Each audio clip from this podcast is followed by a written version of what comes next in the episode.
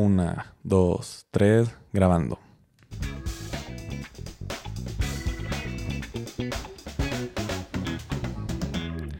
Buen día a todo mundo, bienvenidos sean al segundo episodio de este su podcast favorito de Brayando. El día de hoy tenemos a un invitado increíble nuevamente para platicar de un temazo. Santiago de la Macorra, ¿cómo estás? Juan Pablo, muchas gracias por la invitación una vez más. Es un honor estar de regreso. No, esperara, no, no, no hubiera esperado estar de vuelta tan rápido y, y con mucho gusto para poder discutir un tema muy interesante que nos apasiona a los dos, yo creo. ¿Cuánto tiempo sin, sin verte? ¿Cuánto tiempo sin vernos? La gente en las redes decía, un episodio más con, con Santiago, por favor, nos encantó el, el invitado de Marvel. No, no, no, no me, me halagan, me halagan. Muchas gracias por, por sus comentarios y felicitaciones. Muchas gracias. Y bueno, el día de hoy tenemos un invitado más que cualificado para el tema que vamos a platicar el día de hoy, que es el Mundial de Qatar de 2022. Como pueden ver, tenemos toda la, toda la pinta, toda la pinta el día de hoy. Vestimenta lista para el podcast de hoy.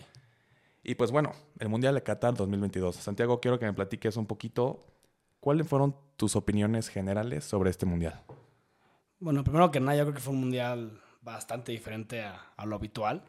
Un mundial celebrado en invierno, cuando todas las, todas las otras ediciones fueron en, en verano. Eso como que lo sentí un poco diferente y no sé si es porque si ya estamos trabajando, trabajando tiempo completo o porque los mundiales anteriores los vivimos estando en, En verano. en prepa, en, en universidad y más como en plan vacacional, más que nada. Este, lo sentí un poco diferente y como que no, no sentía el, el ambiente mundialista que normalmente se, se siente en estas fechas. Chance porque México no, no tuvo tan buena actuación en este, en este mundial, pero como que no, no, no lo sentí igual o no fue lo mismo como ediciones anteriores. Sin duda, eh, la parte de que México no, no hizo un buen mundial afecta muchísimo, pero eh, yo, a pesar de ti, creo que sí sentí ese ambiente mundialista muchas veces. Veías todas las calles llenas con las castings, digo, con los castings, eh, con los tianguis de Los las- puestos, los, puestitos de las playeras banderas, playeras. En México. Eh, la verdad es que a mí no me disgustó tanto que fuera en invierno, pero obviamente en verano pues es una época mucho más alegre, mucho más eh, movida. Siento yo, en, invier- en invierno todo el mundo empieza como a bajar su, su ritmo. Pero en términos generales, en cuanto a organización y cuanto a fútbol, ¿qué te pareció este mundial? Yo creo que como, igual lo dije anteriormente, fue un mundial muy diferente. Fue, ah, como, como, como hemos dicho, fue en Qatar, este, que es el país más chiquito en albergar un mundial. Entonces la- los estadios estaban a una distancia Muy corta. muy corta. O sea, podrías ir a un mundial, bueno, a un mundial, a un partido, a nuestro, bueno, a decirlos a, a la hora México, porque la verdad es que no me sé los horarios de Qatar. En México eran las 9 de la mañana, un partido, bueno, bueno, a las 7 de la mañana y luego a las 10 podías llegar a otro partido. O sea, la, la distancia era bastante corta. Para los Eso que fueron, es- eso fue un gran... Eso es un gran... Eso lo hace una muy buena sede para un mundial, para los que van. Correcto, para los que van.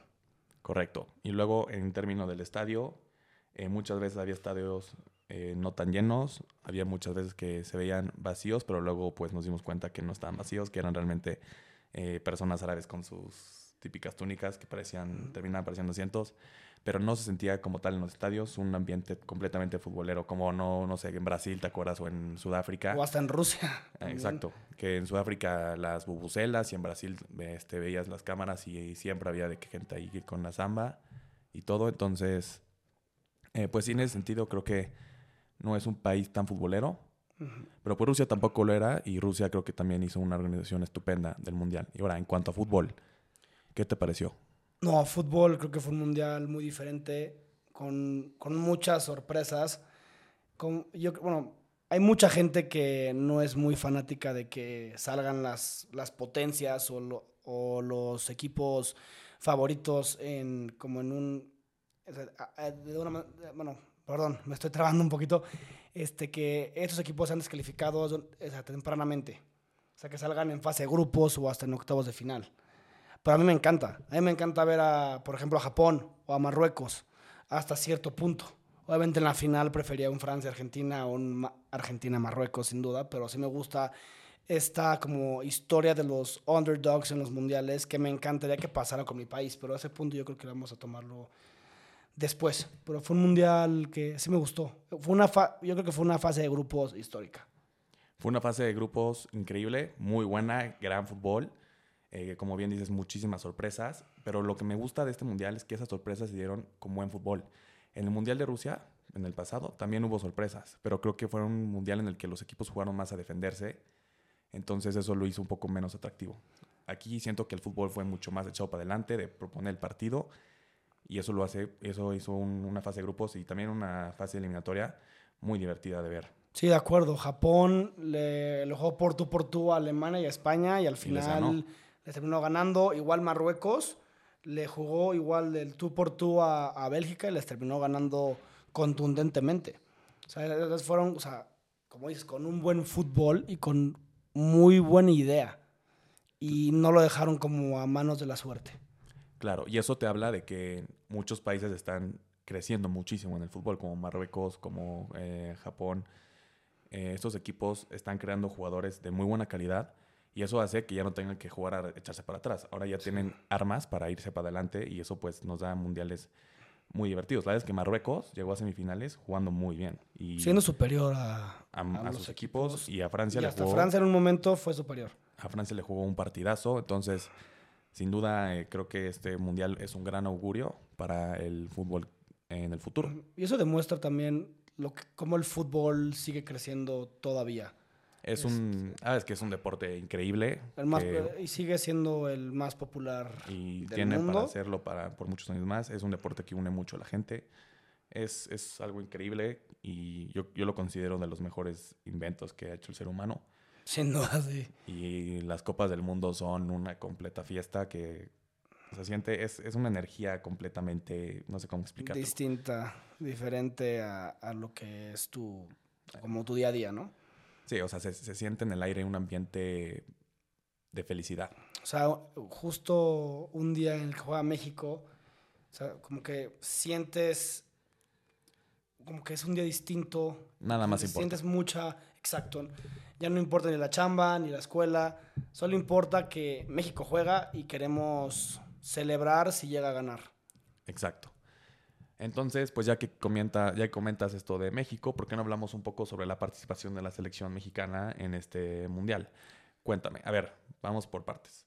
Polonia, eh, Polonia, Argentina, Arabia fueron nuestros rivales. En principio se veía un grupo complicado, pero creo que era un grupo que conforma nuestra historia debimos haber clasificado. ¿Qué crees tú que salió mal? ¿Qué pasó con, este, con esta selección mexicana? Creo que desde el principio de en las eliminatorias no fue una eliminatoria para clasificar al mundial, para mundial este, como fracaso. Para mi gusto se clasificó bien. En segundo lugar, empatamos puntos con Canadá, sí, pero con un estilo de fútbol horrible. No me gustó nada lo que jugaban. Pero está bien, no le reprocho porque la verdad es que yo no, es, yo no sé lo que es jugar contra Jamaica, contra Panamá, contra esos equipos que en papel resultan fáciles, pero no ha de ser, no ser nada fácil ir a, a, sus estadios que yo creo que son de, de, peor calidad que nuestros estadios aquí en México. En catches más como, no sé cómo, no sé cómo decirlo, no sé si tú, tienes la palabra, Juan. Pues no es la misma infraestructura en cuanto a estadios, o sea, el nivel de cancha, el, el cortado del, del, pasto. Es un poquito más, sí, más, más duro. Es difícil. Es difícil y eh, yo creo que en CONCACAF todos los equipos juegan a, a, ganarle a México y su mejor versión la quieren dar contra México.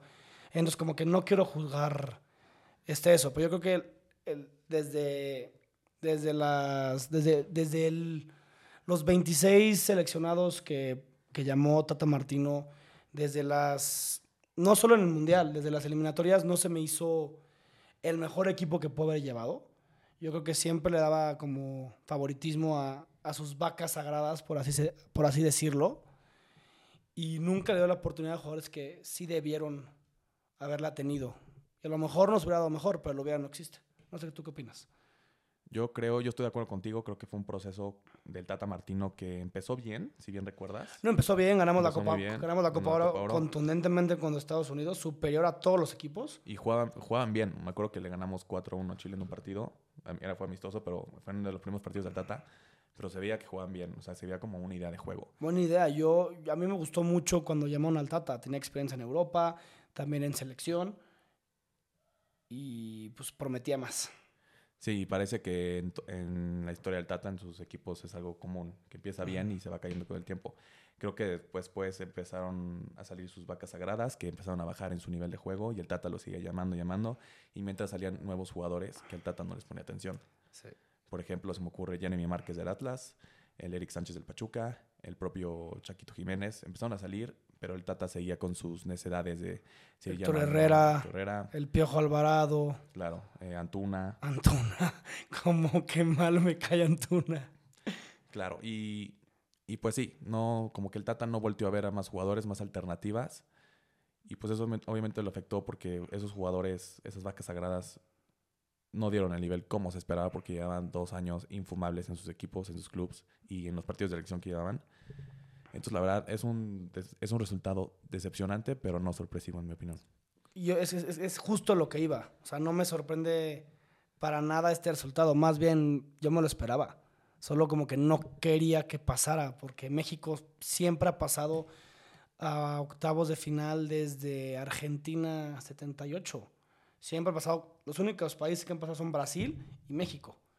Bueno, en- en Italia 90 no, no, no fueron a, este, al Mundial debido a que hubo un problema en un Mundial cachirules, Sub-20, el tema de los cachirules que llevaron a ese Mundial en, en Arabia Saudita, el cual descalificaban a México de, de cualquier este, torneo de la FIFA por dos años. Entonces fue un, un- fue un ridículo histórico para México, pero fuera de eso siempre habían pasado a la siguiente ronda y como que no me quería creer que México no iba a pasar. Siempre, quise, siempre quise mantener la ilusión, como siempre lo he hecho. Y más pensando en que era un grupo, como ya dijimos, difícil, pero no imposible. Lo Correcto. presupuestado era eh, con Polonia, era más un era más un- una incógnita, pero creo que teníamos las instru- los instrumentos Pero este para ganar. mundial nos dimos cuenta que sí podíamos. No, solo claro. que, solo que al final lo demostraron en el último partido. Claro, creo que eh, el pecado más grande del Tata, además de sus vacas sagradas, fue salir con miedo en los primeros dos partidos. La verdad es que creo que en un mundial no puede salir con miedo a jugar un partido mundial porque es el maldito mundial. Carajo, sal a ganar el partido. Prefiero, prefiero Prefieres perder, pero perder 2-0, pero diste todo para ganar, a un empate que no significa nada. Argentina viene de perder contra Arabia Saudita, que no sé cómo. Y sabes que Argentina, que es de los candidatos favoritos a ganar el Mundial, te va a llegar con todo. Y lo más seguro es que te va a ganar. Entonces, ¿Por qué no sales como saliste contra Arabia, contra Polonia? Que fuimos superiores. Y hubo un momento que a mí me dio mucho coraje, que era el minuto 90 y dieron como 8 minutos. Y al 90 y estaban totalmente tranquilos. Como si bastara ya el empate cuando no basta. Tuvimos que haber ganado contra Polonia. Y pensando en que Argentina ya había perdido contra Arabia. Ya sabíamos ex- jugó el partido. Correcto, correcto. Entonces ibas, sabías que Argentina iba a necesitar los tres puntos sí o sí contra ti. Y entonces esos tres puntos contra Polonia eran vitales. Importantísimos, lo cual no vi como las ganas o el coraje o el entusiasmo de, de algunos futbolistas, porque no de todos, este, en sí conseguir los tres puntos.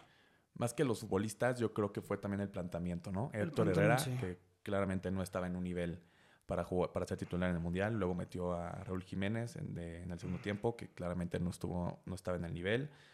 Eh, y el planteamiento fue, digo, Polonia era un equipo que se echaba mucho para atrás, pero creo que sí pudo haber tenido un planteamiento un poco más ofensivo en ese partido. No sé qué opinas. No, sí, totalmente de acuerdo. Primeramente yo creo que a, a Héctor Herrera lo tuvo que haber llevado más como un rol en el cual los jóvenes pueden aprender de él, porque él ya fue a dos, a do- a dos mundiales anteriormente, donde yo creo que dio muy, muy buenos mundiales, donde los jóvenes pueden aprender de él, pero Héctor Herrera saber que ya le toca a los jóvenes. Bueno, ¿Sabes qué? No creo que sea su problema, es más problema del Tata De acuerdo. pero yo lo hubiera llevado como más como con ese rol, como lo fue guardado. Pero también luego lo pienso, era el primer mundial de, no sé si fue el primer mundial de Eric Gutiérrez, pero fue el segundo de Edson Álvarez que el pasado no fue el mejor mundial para él. Y también llevas a un Luis Chávez que es su primer mundial, el cual a él no le pongo ningún reproche. Él dio un mundialazo. Ya hablaremos de mi, de mi, de mi ídolo incondicional, Luis Chávez. No, Luis Chávez, jugador. te amamos, te amamos. Luis Chávez, ojalá, Eres un ojalá crack. veas esto porque Ojalá veas quiero esto. que sepas que te amo. Te amo más que a, que a mi familia, güey. Te amo más que a mí. Pero sí, estoy de acuerdo. Y esta parte que dices muy bien de Héctor Herrera, que debió haber tenido un rol más secundario para apoyar a los jóvenes. Correcto, esa es la palabra. Creo que esa parte se debió haber hecho no desde el mundial, desde el proceso mundialista. De acuerdo. De que, a ver, vamos a convocar a Héctor y a los jóvenes y que Héctor juegue, pero ir puliendo a los jóvenes para el mundial. No, no llevar jóvenes al mundial y que ahí aprendan. Eso, o sea, se me hace. No, de acuerdo. Pero yo creo que chance no es del, del inicio del proceso mundialista porque estaba en estaba en el, en el Atlético de Madrid, estaba teniendo muchos minutos, bueno, no Sí. muchos, pero estaba teniendo minutos, estaba siendo protagonista, metiendo goles. Y cuando decide irse a, al MLS, que a mí me choca que un jugador como él y como, con, con su calidad y con su categoría decide irse al MLS, la verdad no juzgo porque no sé lo que es vivir como ellos vivieron, en el cual tienen que mantener a sus familias y después a lo mejor tienen, prefieren una, vida menos agitada como el fútbol europeo. Pero pues, sí podía, podía quedarse ahí y luchar por un lugar, por lo menos hasta llegando a este mundial. Y después ya haga lo que quiera, pero podía dar más, a mi gusto. Pero no sé tú qué opinas de eso. Mira, yo también me trato, o sea, luego es difícil como aficionado pensar en Exacto. esto de que son, o sea, es su trabajo al final y como cualquiera de nosotros tienen el derecho a un día decir, ya no me gusta ese trabajo y me quiero cambiar. Lo entiendo perfectamente, como Carlos Vela, que ya no quiere estar en Europa, se ve una muy buena vida en Los Ángeles, con un muy buen contrato, ser Claro. de los jugadores de la MLS que mejor, bueno, con, con- bueno, más bien, de los jugadores del NFL que mejor les pagan, vivir en una, en una super ciudad como lo es, lo es Los Ángeles y pues, acaba ganando un campeonato. Se vale, al final se vale. Se yo vale, creo que eso entiendo. sí. En sus lugares, eh, muchos, muchas Es- personas lo harían. Eso ya lo he intentado entender de Entonces, mejor manera. a ver qué opinas tú. Yo creo que el problema no va por ahí. El problema es que no estamos produciendo los suficientes jugadores para reemplazar a esos. O sea, Héctor Herrera, la verdad es que su último mundial debe haber sido el de Rusia. De acuerdo. Sí, ya, ya sé a lo que, ya sé a lo que vas. Yo creo que últimamente hemos visto demasiados jugadores estadounidenses yéndose al viejo continente, a muy buenos equipos, donde están teniendo una muy buena experiencia. En este mundial vimos cómo Estados Unidos juega bastante bien, tienen mucho talento y tienen como este coraje gringo que siempre destacan en, estos, en este tipo de torneos. En las Olimpiadas siempre son los mejores y ahora en el Mundial están destacando, lo cual a mí me da mucho coraje porque en México hay mejor talento, solo que en Estados Unidos hay mejor infraestructura, mejores oportunidades para poder ser profesional y aquí no es lo mismo. No sé cómo lo que tú opinas. De acuerdo, ya hablando de cómo mejorar a esta selección mexicana, sin duda yo creo que va por ahí. Muchos hablan de que hay que mejorar la liga, que yo creo que es, es un buen punto. Pero realmente si queremos mejorar a la selección, lo que hay que hacer es exportar, cosa que si tú ves los datos, hacemos muy poco.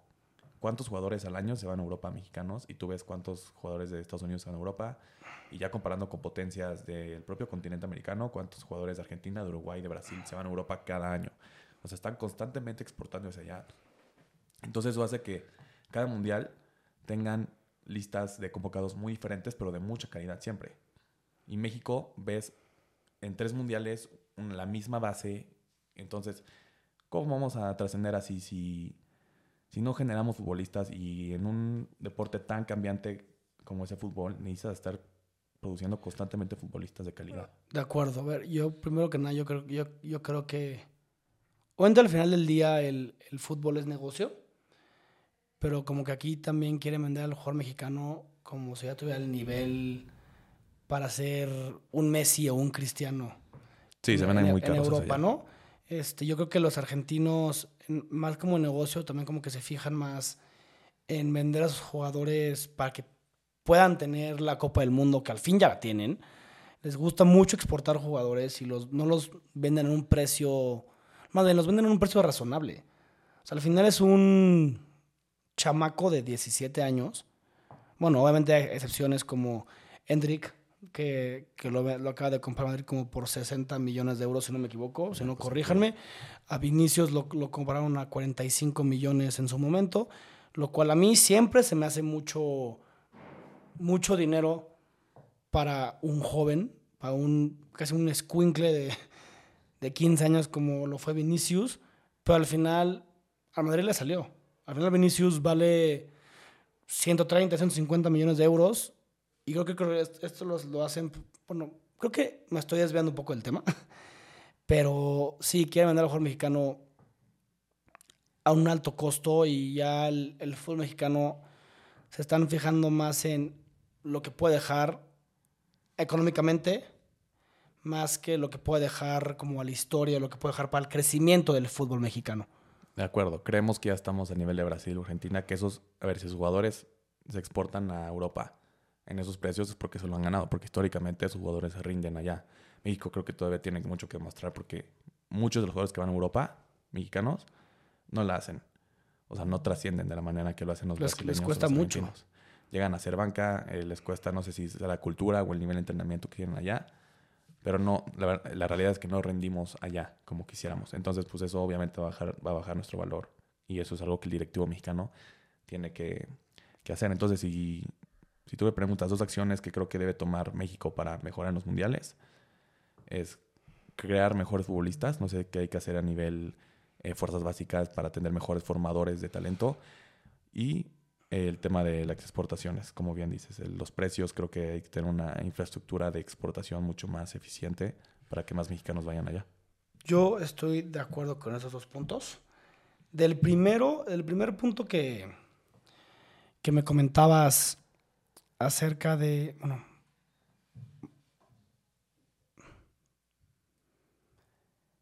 es ¿De que, qué? De, los, de la formación de los futbolistas. no, si ves que la, yo creo que la formación de los futbolistas tiene mucho más que ver por la corrupción dentro de los equipos. Eso es O un sea, seguro tiene algo que ver ahí. El, el hecho que, que ciertos jugadores tienen que pagar para poder debutar, a mí se me hace lo más este, desagradable que puede ¿Tú, haber en el tú crees que siempre pasa eso? O sea, a ver, ¿de qué No, ha pasado? ver, ha pasado. Ha pasado, pero no, no, creo- no creo, que- no creo que con todos. Yo creo que con tipo los Laines, los Edson Álvarez, yo creo que con ellos no. Pero yo creo que jugadores de un poquito más bajo de nivel, que a lo mejor están partiendo la madre para poder ser profesional, y yo estoy consciente de que el trabajo es, es- o sea, el, el trabajo equivale más al talento al final del día. Yo creo que el tal, con talento no basta. Pueden haber trascendido mejor que algunos jugadores, unos jugadores con mucho talento que al final les ganó la conformidad y al final no dan el ancho. No les dan la oportunidad debido a que al final estos jugadores no pueden pagar esa cantidad de dinero que les piden sus formadores de fuerzas básicas para debutar. O más bien, su coach del primer equipo. Es un, es un buen punto. Sin duda, creo que la selección tiene muchas cosas que mejorar. Eh, sería un increíble tema para un podcast. Lo podríamos. Corrupción en el fútbol mexicano. Corrupción y no, y cómo mejorar el fútbol mexicano en general. El deporte mexicano en general podríamos hacerlo. Podemos tener un invitado. ¿Quién te gusta que invitemos en el futuro? El, Luis Gar- el doctor Luis García. El doctor, este, el, do- el doctor sería muy buen invitado. Doctor Luis García, cuando vea esto, por favor, escríbame, contáctame a nuestras redes, igual que a todos sus seguidores en Instagram, arroba debrayando-fm. Y ya estamos en TikTok también, bajo el mismo nombre. Entonces, doctor García y demás seguidores que quieran platicar sobre este tema, no duden en escribirnos. ¿Por qué no pasamos un poco al tema de los mejores jugadores de la selección? Dime cuáles son tus mejores tres jugadores de este mundial en la selección. Bueno, sobre todo en primer lugar, yo creo que está Luis Chávez. Fue el jugador más sobresaliente en el torneo, bueno, siendo mexicano en el torneo. Este, sus, sus cambios de juego, sus cambios de ritmo, los pases que daba, no fallaba una.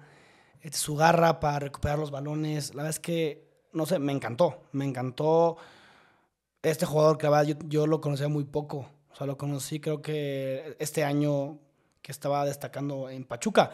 Pero lo que me da mucho coraje es que este, este, este Luis Chávez tiene 26 años De acuerdo. y al final demuestra su potencial a esa edad cuando debe demostrarlo a los 23 o los 22. Y no es su culpa, no es nada su culpa. Es más culpa de el, De la infraestructura que hay. el futuro que hay aquí en, cosa que está en pasando. México. Tú ves un jugador de esos en otro equipo y a los 18 ya está siendo titular en el mundial. El- Tuchameni. Siendo el equivalente. Es Tuchameni, Mbappé Jude. con 23, Jude Bellingham con 19, De acuerdo. Bukayo Saka, y puedo seguirme con la lista, pero ese no es el punto. ¿Qué otros Pero bueno, jugadores? La verdad es que la Ochoa. siempre da grandes mundiales. Este no fue el que más lo, des- lo, lo destacaría, pero yo creo que cumplió. Yo creo que parando ese penal a Lewandowski fue algo como que nos recordó lo legendario que es Ochoa en, en esta sede, en este, en este, más bien en esta estancia que es el mundial, que la verdad siempre su nombre se vuelve enorme. Sí, de acuerdo. Se vuelve un, un portero de otro nivel en los mundiales. No sé qué pasa. no sé qué le pasa, pero sale al nivel Parece de que se- Casillas, Neuer, Buffon y todos Sí, juntos. hay- hay- Courtois.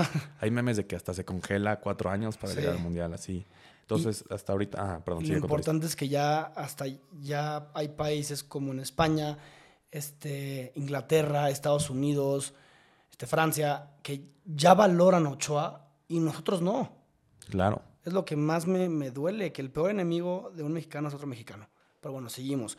Yo creo que Chucky Lozano, la verdad, aunque no hizo lo que esperaba, no, no tomó las mejores decisiones, yo creo que siempre generaba peligro, siempre generó peligro y siempre se veía que se partía la madre pa- por la camiseta y por su país. Entonces, le, le doy todo mi respeto al Chucky. Entonces, los tuyos son Luis Chávez, Ochoa y Chucky Lozano. La verdad esos son mis, mi top 3. De acuerdo, es un buen top 3. Yo estoy de acuerdo contigo, Luis Chávez. Eh, qué jugador. Estoy muy triste de que un jugador de esas características haya explotado a los 26 años. O sea, imagínate que haya explotado a los 20, 21. Tendríamos, yo creo que un ídolo a nivel nacional. Si no es que más con ese, además con ese maldito golazo que, que nos mete, que metió fue, Arabia. fue, fue el gol favorito de David Beckham. Sin duda, ¿no? Es que es un No, nivel y, de lo gol. dijo, y lo dijo, lo dijo Beckham. Me, tengo Sí, que- sí. me llevo, me, me- hecho, no sé, ya, ya vo- voten por el gol de Luis Chávez. Está en su story. Voten para que sea el mejor gol del mundial, por favor. Que yo creo que ju- si lo gana, justamente es el mejor gol del mundial. Eh, sí, no, qué nivel de jugador, qué inteligencia, qué dinámica, qué forma de cambiar el, el de juego. Es un jugador increíble. Ojalá se vaya a Europa. Esperemos que sí. Entonces también es mi primer lugar él. En segundo lugar, yo pondría a César Montes. Creo que César Montes dio un muy buen mundial. Sí, sólido en la defensa. Sólido en la defensa, eh, siendo líder, ordenando el equipo. eh, tenía que intervenir. Tenía, eh, cuando, cuando tenía que intervenir lo hacía muy bien. Bien para salir con el, con el balón. Muy, buen, muy bien Luis Montes. Y en tercer lugar, yo pondría al Chucky Lozano también. Creo que fue, o- sea, le costó, pero siento que fue más un tema del, del planteamiento del Tata Martino, más del esquema del equipo, que por él, ¿no? Pero creo que siempre fue alguien con mucho empuje, que fue el más como creativo, fue más nuestra luz a la hora de atacar y pues creo que se lleva un merecido tercer lugar en mi lista. Y quiero dar una mención, honorífica a Alexis Vega. Alexis Vega y Gallardo, yo también. eh, Gallardo, yo no esperaba nada de ti y la verdad es que me, me callaste totalmente. Diste un gran mundial. Gallardo es un jugador de mundiales también, creo Sí. que hay que decirlo. El mundial Sí. pasado Eh, un juego lo muy hizo bien muy también. bien y este también cumplió. Pero bueno, cuéntenos ustedes en sus comentarios qué opinaron de la selección mexicana en este Mundial de Qatar. Fue sin duda decepcionante, pero ¿qué, qué opinan ustedes? ¿Qué, qué falló? ¿Qué se puede mejorar? ¿Y cuáles son sus expectativas en cuanto al Mundial de 2026 que será en este bello país? Pues pasemos, ¿por qué no ya al- a la que fue más en la Copa Mundial? Eh, Quiero que me digas cuáles fueron los equipos que mejor jugaron en tu opinión y cuáles fueron los equipos que te decepcionaron. A ver, yo creo que yo siempre esperaba a Argentina que llegara donde llegó. Yo lo puse en mi quiniela como campeón, entonces la Argentina no me sorprende mucho. De Francia no me sorprende que jugaron muy bien, me sorprende que hayan llegado tan lejos por la maldición del campeón. Yo esperaba que... Yo, yo en mi quiniela los puse que pasaban en segundo lugar, pero creo que dudé un poco de eso y al final Francia tiene un equipazo. Tuvieron muchas bajas y al final llegaron al final. Entonces Francia, la verdad es que creo que fue, obviamente fue de los mejores con Argentina. Marruecos, la gran sorpresa del Mundial, el verdadero caballo negro de Qatar 2022. Además, jugando con una clase y con una categoría. Muy cañón. Este, no sé en dónde juegan en, en estos marroquíes. Am- Am- Amrabat, este, el número 8, que se me olvidó su nombre, que igual juega muy, muy bien. O un. Aji, una cosa así, ¿no era? No sé, no, no me acuerdo su nombre, pero ese güey movía el balón como pocos. Este, Hakim Ziyech, que para mi gusto es el mejor lateral derecho del mundo hoy en día, un mundialazo. Ziyech igual lo hizo muy, muy bien. El Nesiri, Bono, que para mí, yo creo que él para mí fue el mejor portero del mundial. Todo él igual lo hizo muy bien. Croacia igual me sorprendió muchísimo, no esperaba que llegaran tan lejos. La Juan con un ADN de, de nunca darse por vencidos, siempre pelear hasta el final. Y al final con un líder como Luka Modric, que cada vez me sorprende más y juega con una categoría, con una clase a los 38 años. O sea, parece que no se cansa nunca. Y yo creo que esos, o sea, bueno, Marruecos y Croacia fueron los equipos que, que más me sorprendieron en este mundial. Y yo creo que los países que me decepcionaron más fueron bastantes, para mi gusto. Este, empezando con, con Alemania, con Bélgica con Dinamarca, con Uruguay. Uruguay, claro. Y con Serbia. Yo creo que esos equipos me decepcionaron. Esperaba mucho más de, de ellos. Y bueno, se me, cae, se me olvida, de Japón igual me sorprendió muchísimo. Cómo juegan todos ellos con la garra, atacando hasta el final. Da igual si van ganando 1-0, 2-1, siguen atacando, atacando, atacando y no se conforman con un marcador. Es igual, felicito mucho a los japoneses y a los coreanos también a heung Son, un jugador que me gusta muchísimo, siendo un líder nato de, la selección de Corea del Sur, llegando hasta octavos de final. Y bueno, regresamos a los, a los fracasos, ¿no? Creo que ahí me, me desvié un poquito. Los fracasos. Alemania con muy buenos jugadores, creo que no dio en el ancho. El único jugador que jugó muy bien fue el Jamal Musiala. Dio una cátedra, jugó impresionante toda la fase de grupos porque hasta ahí llegaron y fue como lo único bueno que, que dejó Alemania. Bélgica, un, un, equipo que desunido, un vestuario roto donde De Bruyne, con The KDB, pues decía que no tienen con nada para ganar el mundial o llegar lejos y siendo él su mejor jugador, siendo un joven de 20, 19 años, pues pierdes esperanza, ¿no? Entonces ahí, desde ahí este, Bélgica muy, muy mal. Uruguay esperaba mucho más de ellos con, con mi pajarito, con Fede Valverde. Este, esperaba mucho, mucho más. Serbia esperaba que hubiera sido el caballo negro. igual se quedaron en la fase de grupos. Otra vez Suiza les ganó la partida y los eliminaron. Digo, fue un mundial de, de muchas sorpresas. No sé qué opinas tú, Juan. Sí, ninguna, sin ninguna duda estoy muy de acuerdo contigo en cuanto a los mejores equipos y las decepciones. Creo que Francia, a partir de los cuartos de final, baja un poco su nivel. De hecho, ese partido con Inglaterra, en mi opinión, creo que lo debió haber perdido. Pero después lo que hizo en la final, eh, a partir del minuto 80, pues creo que habla por sí mismo del tamaño de equipo que es. Eh, Argentina, obviamente. Me gustó mucho cómo jugó Brasil el tiempo que estuvo. Creo que pierden más por un tema de no saber cancherear, literal, porque a una Argentina no le hubiera pasado eso, ¿estás de acuerdo? Contra Croacia. totalmente de acuerdo. No, le empatan en el tiempo extra. Creo que ahí Brasil pecó un poco como de... Bueno, no, Argentina se le pasó que le empataron en tiempo. Bueno, tienes... Sí. Pero es que fue contra un Mbappé. No, no solo Mbappé, también Holanda, último minuto. Tienes toda la razón. Sí, no, sí le pasó. creo, que, creo que a los europeos no les pasó eso. De acuerdo, de acuerdo. Pero antes era muy común que los sudamericanos, los equipos americanos... Como que ya estaban como conformes con el resultado y ya esperaban ya ganar y al final lo sorprendieron. Y sabían guardar mejor el, resultado, sabían cancherear más. Eh, perdían un poco más de tiempo, tocaban más la pelota para desesperar al otro equipo. Pero bueno, eh, Brasil, Argentina, Francia. Me gustó mucho lo mostrado por Inglaterra en varias cosas. Inglaterra tuvo un gran mundial. Lástima ese penal de Harry Kane que vuela. A, mí me hubiera encantado ver a Inglaterra pelear por la Copa del Mundo. Es un equipo que me gusta mucho, el cual creo que merecen más. este, y espero que algún día. Creo que su técnico es su punto débil. Gareth Southgate se me hace un director técnico muy, muy simple, muy mediocre la verdad, no, no me gusta nada.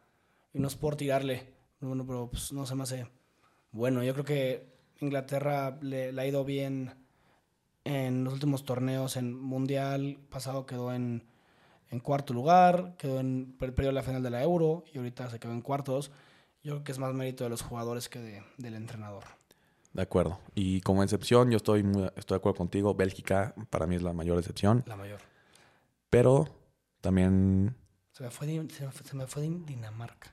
Dinamarca, es que todo el mundo parecía, todo mundo pensaba que Dinamarca iba a ser el caballo negro, pero Es que fue. de- después de una gran Eurocopa, Yo pensaba que iba a ser Serbia, el caballo negro, honestamente. es que pues, por, por, por Tenía buen nombres, equipo ¿no? igual, sí, por Pero. Dinamarca, de, lo que demostró en la Euro pasada, este, fue impresionante. Justo uno, un, un muy buen amigo mío, Andrés Cornish, espero que lo estés, estés escuchando el podcast, vivió en Dinamarca en, en, el- en el- en la época de esa, de esa Eurocopa y le tocó vivir todo, todo, todo ese, ese torneo. Y me dijo que estuvo increíble la experiencia. O sea, se, Seguro. se sentía un danés más. Y la verdad es que sí, jugaron impresionante. Y justo en la Nations League les tocó jugar contra Francia este, los dos partidos, que fue como. era- eran grupos, eran como seis grupos y luego ya se hace el Final Four. Y al final le ganaron a Francia en Dinamarca y en, Francia. Entonces yo ahí pensé que Dinamarca iba a poder con más, ¿sabes? Y al final en ese partido contra Francia empataron y tuvieron momentos para ganar, pero al final Francia, es Francia y al final tenían Mbappé, que para mi gusto creo que es el, mejor jugador del mundo ahorita. Lo pongo antes que Messi porque lo demostró en la final, creo que no, te lo hace, no, no lo hace ni Messi ni Cristiano, Hizo- y lo hizo Mbappé. Entonces, pues sí. Y para terminar con este tema, ¿qué jugador revelación sacas de este mundial? No, es que Juan, Pa- Juan Pablo me lo dejas muy difícil, hay muchísimos. Si te puedes, dime, dime dos con los que te quedarías en tu equipo. A ver, pero sí quiero decir algunos nuevos, no decir este otros, o sea, bueno, unos que ya han como destacado anteriormente. Número uno, Julián Álvarez. Julián es que desde que antes de que, antes de que llegara al City siempre dije que era muy bueno. De hecho, lo quiero para mi equipo, lo quiero para el Real Madrid. Y, por desfortuna de él, es, su competencia es Haaland en el City, que para mi gusto va a ser el mejor delantero de todos los tiempos. Porque ese ritmo que lleva no lo, lleva, no lo, ha, llevado, no lo ha tenido nadie. Este, entonces, Julián Álvarez es mi primer mi promoción. Llegó como tercer, como tercer delantero de Argentina y al final se consolidó como titular. Y en segundo lugar, revelación, yo creo que fue Amrabat, el, el contención de Marruecos. Ese cuate estaba en todos lados. De acuerdo. En todos lados estaba, estaba aquí, pero estaba acá, pero estaba arriba, pero estaba abajo. O sea, muy cañón. Muy cañón su desempeño y para mi gusto lo hizo muy, muy bien. Y voy a dar un tercero, Livakovic, el portero del, Claro. de Croacia, que yo no tenía ni idea de su existencia. Y al final fue una parte muy importante para que Croacia estuviera en semifinales y, y se llevara el tercer lugar. De acuerdo. Yo, mis jugadores de revelación, yo pondría a Enzo Fernández de Argentina. Bueno, sí, un crack. Dio un gran mundial y eso que empezó el mundial siendo banca. De hecho, contra México entra de cambio y nos mete ese golazo. golazo, golazo. O sea, no, no, no había nada que, que reprochar. Ese fue un gran gol. Pero creo que es un medio con mucho futuro. inclu- Incluso ya suena para el Liverpool.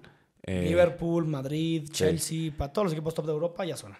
Es un medio que no se complica, ¿no? Que son necesarios en el equipo. Juega inteligentemente. Me recuerda un poco a lo que es Camavinga, que Camavinga, quiero decir que es un maldito crack. Ah, es un crack. Pero, exacto, eh, Enzo no se complica, da mucho equilibrio al equipo y cuando tiene que defender lo hace muy bien y cuando tiene que atacar lo hace igual muy bien. Es un, creo que Y- tiene para ser un y, medio muy completo. y cuando tiene que regresar, regresa. Sí, creo que es un, un jugador que puede llegar a ser un todoterreno. Y en segundo lugar me gustaría poner a Guardiol, Guardiol del- de Croacia. ¿Se dice Guardiol? Guardiol, Guardiol. Guardiol, el central. Eh, Es una pronunciación muy rara, pero sí, Guardiol. Guardiol. Eh, que central, la verdad, tiene 20 años ese güey. Espero que esa jugada que Messi se lo come por completo no defina su carrera, porque eso no, eso no quita el, el gran mundial que hace. Hace un gran mundial, la forma en la que defiende, cómo sale jugando, cómo mide los tiempos. Se me hizo un jugador que para su edad tiene una, una madurez increíble. Y esa jugada de Messi, la verdad es que creo que a quién no se lo ha hecho Messi. O sea, yo no se lo reprocharía porque a qué, a qué defensor no le ha hecho una así Hasta Messi. los mejores, hasta, hasta Ramos le ha hecho esas jugadas. Sí, de acuerdo. Entonces yo pondría esos dos. Pero bueno, entonces pues ya terminamos con esta parte del Mundial. Eh, ¿Por qué no pasamos a la Argentina campeón? Comentemos tantito qué crees que haya hecho Scaloni para que esta Argentina que hace cuatro años estaba en una crisis tremenda. En el Mundial pasado pasaron, pasaron de fase de grupos de panzazo. ¿Y qué, qué, qué pasó en este Mundial que, que fueron campeones? Bueno, yo creo que lo que. Bueno, qué bueno que me eché el documental de. de Argentina cuando ganó la Copa. No, no, la Copa América.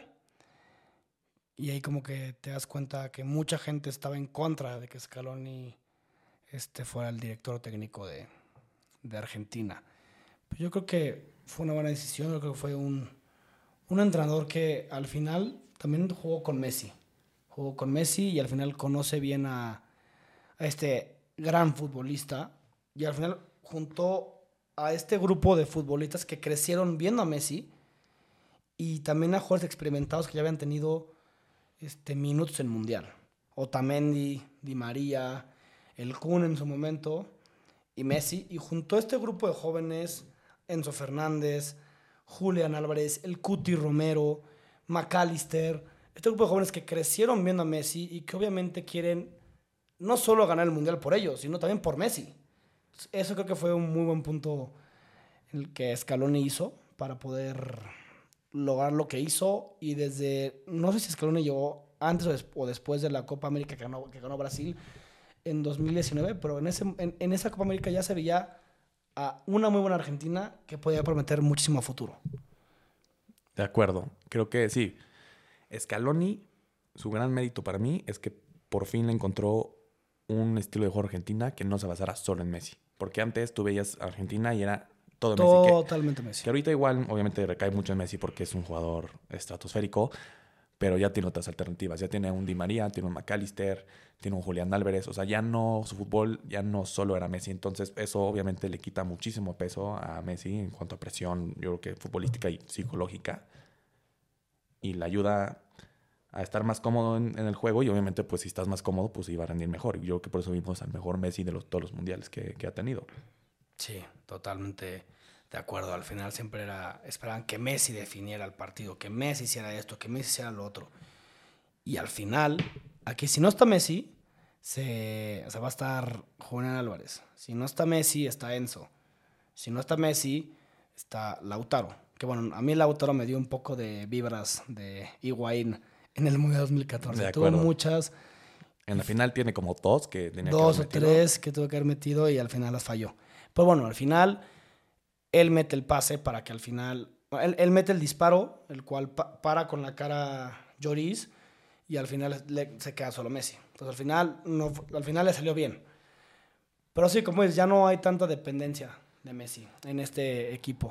De acuerdo. Y hay muchas teorías conspirativas de que ah, los cataríes quieren que ganara Messi porque Messi se fue a, a, al, al, París. Y eh, eh, es, muy, es muy buena teoría, ¿eh? La verdad es que es una teoría. Es una buena teoría porque pero... yo se vi un par de penales que de Argentina, no, para Argentina que no debían haber sido. Sin ninguna duda. Pero igual. Pero yo no, yo, no, yo no creo, yo no creo. Yo creo que no. Para empezar, creo que es difícil comprar a tantos árbitros. Sí. Y es difícil, o sea, tantos árbitros y que ninguno de los involucrados salga a decir algo. De que mínimo que filtre algo, ya sabes. Sí, de acuerdo. Todo hasta ahorita se ha basado en la pura, en el puro gossip. Entonces, sí. esas teorías, la verdad, creo que no valen ni tanta la pena sí, no. este, comentarlas porque, a ver, al final sí hubo muchos penales a ver en Argentina, pero la, la, realidad es que Argentina fue un equipo merecedor, en mi opinión, de ganar el Mundial. Jugó muy bien. Sí, no, no, le quito ningún mérito. Y luego hay quien dice, no, es que le tocó una llave muy fácil y la, el camino a la final fue fácil. O sea, a ver, no, no estuvo tan difícil porque... Yo, yo, no creo que fue fácil. A ver, yo creo que el... el, el sí, tú, tú tuvo el grupo, el grupo más, más pobre, pero al final del todo le ganó Arabia. Con México demostró hasta el segundo tiempo y al final no lo vi tan superior a, México. Y, a, y, y, sí sobrepasaron a Polonia totalmente. A Polonia sí le pasaron por encima. Y contra Arabia le, le anulan tres goles. Tres goles que algunos no se me hicieron. No se me hicieron... Por, por una uña. Exacto. Literal.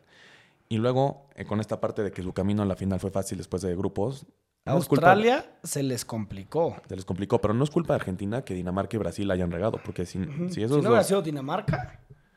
Holanda, que Holanda, Holanda no es fácil. Que en... nada fácil. Holanda, ah, no, Holanda no está también. A ver, Holanda en un mundial no es fácil nunca. Nunca. O sea, nunca, nunca yo me quisiera enfrentar a Holanda en un mundial. No, ya nos pasó una tragedia con ellos. Ya nos pasó y sí, o sea, Fue traumático. Muy, muy, triste, no, yo sí me tremé. No era penal todavía, ¿eh? No, no era, por supuesto que no, no era, era penal. penal. Sí, Robin, si ves esto.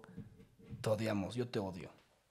Hasta Schneider ya dijo. Bueno, no vi un video. Él lo dijo, lo dijo. Creo no, que, creo que no. está, está un poco alcoholizado, pero sí lo Sí. dijo. Schneider Confir- que anda viviendo. que lo dijo. Schneider anda viviendo la vida. Envidiable, ¿eh? Yo, yo quiero No, ser no. a mis 30 años. Ese güey, yo quiero ser ese güey. Increíble su vida. Pero no estamos hablando de, de Holanda. Digo, de Schneider. No, estamos hablando de, de Argentina. Holanda. Y bueno, y después, debería haber ido contra Brasil. Exacto. Era la semifinal soñada, Sí. a mi gusto. Yo moría por un Argentina-Brasil, pero también le doy mérito a Croacia. Croacia jugó a nunca darse por vencido, con una garra impresionante para poder seguir adelante y yo creo que desquiciar a los brasileños al final del todo.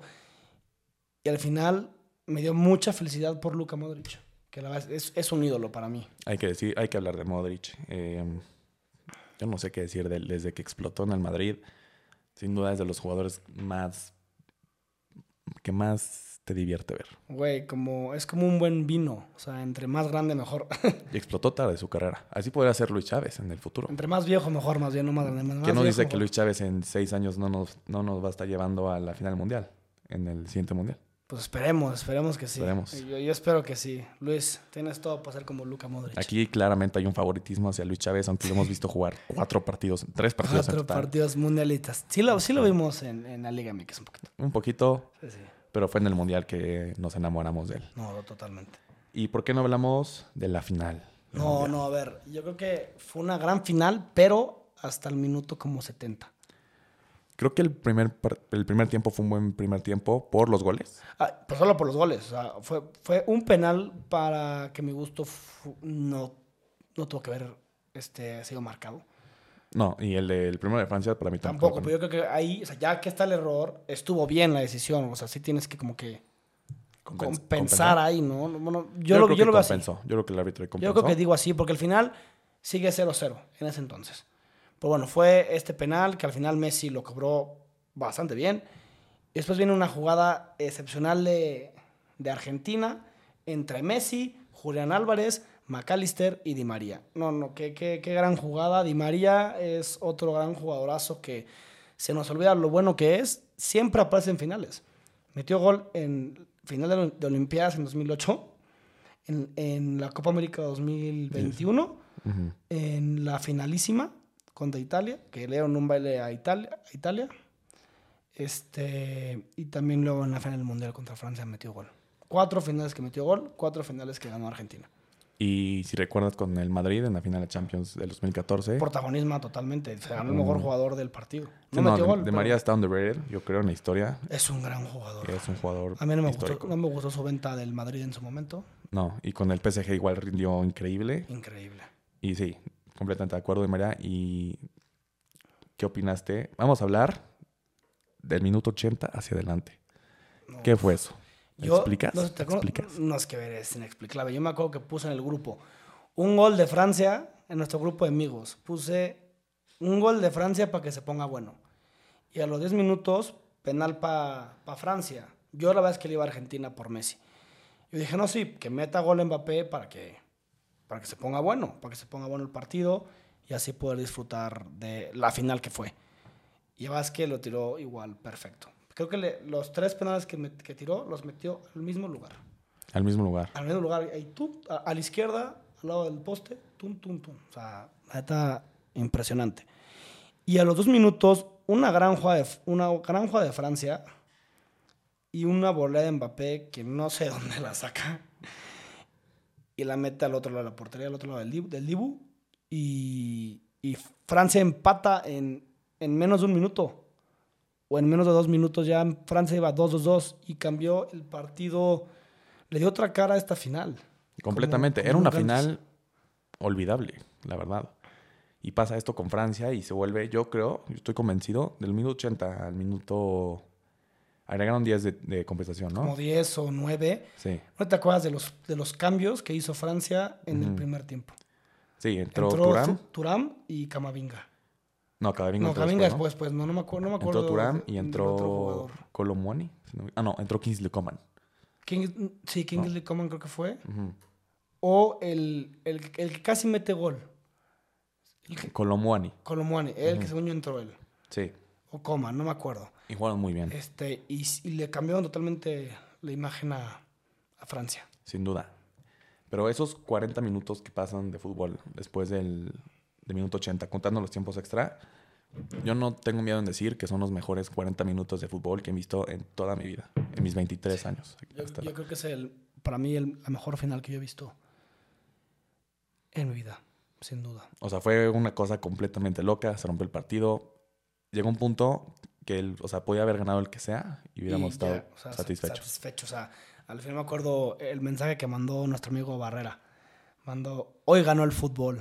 Hoy Y- ganó el y- fútbol. Y, la verdad es que sí, o sea, el fútbol ganó ese día. Me gustó esa frase. Me también me gustó la frase del mismo, del propio Emilio. No, Emilio luego vendrá y comentará sus frases aquí. Ok, ok. Yo nomás cuando- que, yo, yo quería mencionarlo. Sí. Sí, sí. Pero lo- en el tercer gol de Messi, cuando mete el gol Messi, No me digas. cuando mete el tercer gol Messi, que pone what it means, igual ve- ves- veías a un Messi a- al borde de llorar. o sea, Increíble. no. La verdad es que fue una super final. O sea, y ida y vueltas en el partido. Este, la parada del Dibu que, le met- que, que, que- que- que hizo, no sé, en los últimos minutos del, del tiempo extra que dije, o sea, me recordó la parada de Casillas. Sin comparar a los porteros, porque Casillas para mí es el mejor portero de la historia, pero qué gran parada. No, no, eso yo creo que es, esa parada se celebra como un gol. De- sin ninguna duda. La verdad es que, pero el Dibu, No, no, no, a mí no me cae bien el Dibu. no hay que hablar del Dibu, No, por no, favor. no, no, no, sin comentarios con el Dibu. Tristemente. La verdad, me encantaría que en el siguiente mundial se enfrenten Francia y Argentina y Mbappé le clave 7 al Dibu. Sí, porque en Champions no hay manera, se va a caer en el Aston Villa. Pues que lo compre un equipo ahí X y que se enfrenten. Yo, yo quiero ver a Mbappé clavarle Masacrarse a, 50 mil goles al al, Dibu al Dibu. y humillarlo en, en- en su cara. O sea. Pero bueno, No, no, eh, más hipo- y súper hipócrita. O sea, dice, o sea, está consolando a, a Mbappé en la final ajá. y en, la, en, en el desfile en Argentina con un bebé con la cara de Mbappé. O Sí, sea, no, no, un No, no, no. Una persona denigrante para mi gusto. Denigrante. Pero bueno, creo que hay que felicitar a nuestros amigos argentinos por Sí. su Copa del Mundo. Creo que dieron una- un gran mundial. Yo quiero felicitar a mis amigos, los Macenó. Felicidades por, Felicidades los Macenó. por la victoria de su, de, de su, de su natal Argentina.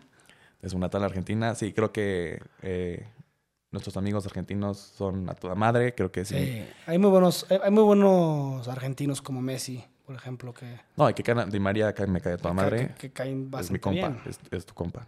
Sí, no, es, es, es Eh, bro- es brother. Sí, no, la verdad es que fue un gran mundial.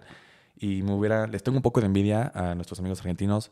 Me hubiera encantado vivir esa final yo apoyo, o sea, yo siendo del país. O sea, imagínate, digo, seguramente ellos se lo pasaron de la fregada No, yo- por un buen rato del partido, Yo, pero le, yo le puse a Miguel Maceno, le puse, oye, me encantaría que algún día vivir eso con mi país. Esperemos. Esperemos que sí, esperemos que sí. De la mano de Luis Chávez. De Luis Chávez, papá. Y Diego Lainez y Santi Jiménez. Uy. uh. No, qué buen combo. No, y mi Henry Martin. Uh, no, Henry muy bien. No, eh, Henry Martin muy bien. Ey, Cumplió. la Henry neta Cumplió. está que se desborda, ¿eh? Ya no se puede Nadie más cabe ¿eh? en la no. Henry neta. No, no, no. Pero bueno, conclusiones finales sobre el mundial, mi amigo. Yo creo que fue, como dije, un mundial diferente, un mundial con muchas sorpresas. Al final no quedó a deber. Dio, creo que para mi gusto, la mejor mundial que yo he visto en un mundial. Con muchos altibajos de emociones. O sea, era una montaña rusa. Iba totalmente... Sí, totalmente. Era una montaña rusa. No, no, no, no, unos sentimientos y, y al final me sentía angustiado por Messi.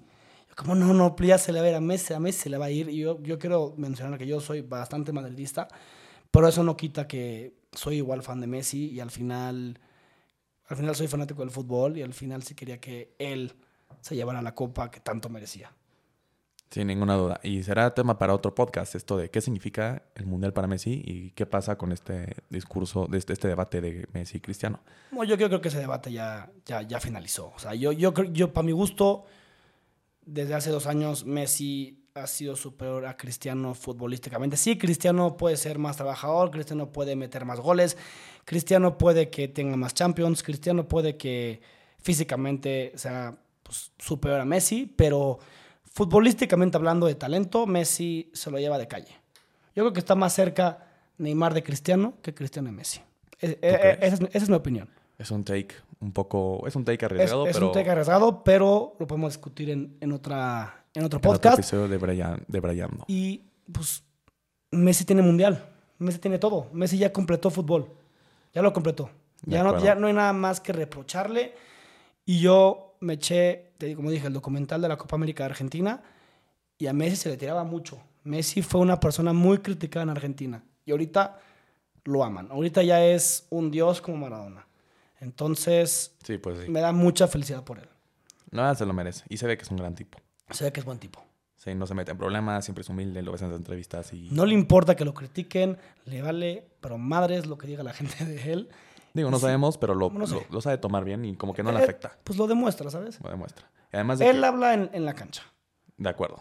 Y lo ha hecho toda su carrera, a pesar de que ha tenido sus buenos madrazos con el Barcelona y con Argentina. Y con el PSG, esta última en Madrid, ha tenido madrazos durísimos y se ha sabido levantar. No, Entonces, y, en Argentina renunció a la selección y, De acuerdo. y no sé, y creo que re- o sea, regresó porque vio este grupo diferente de la selección de Argentina que quiso regresar. Y regresó y, y le cambió la cara a esta, a, a esta selección y al final los llevó a ganar la Copa América y, y el Mundial. Entonces, Messi, muchas felicidades. Si ves este podcast, eres un crack y para mí eres el, el más grande de la historia, el GOAT. Messi, ponnos, pónganos en sus comentarios ustedes también. ¿Quiénes fueron para ustedes los mejores equipos, los mejores jugadores, decepciones? ¿Qué opinan del Mundial en general? Por favor, coméntenos. Yo creo que fue un gran Mundial, para terminar. Un super, un- la verdad me encantó este Mundial. eh, a pesar que fue en invierno, me gustó mucho la organización de Qatar. Creo que lo hicieron de primer nivel.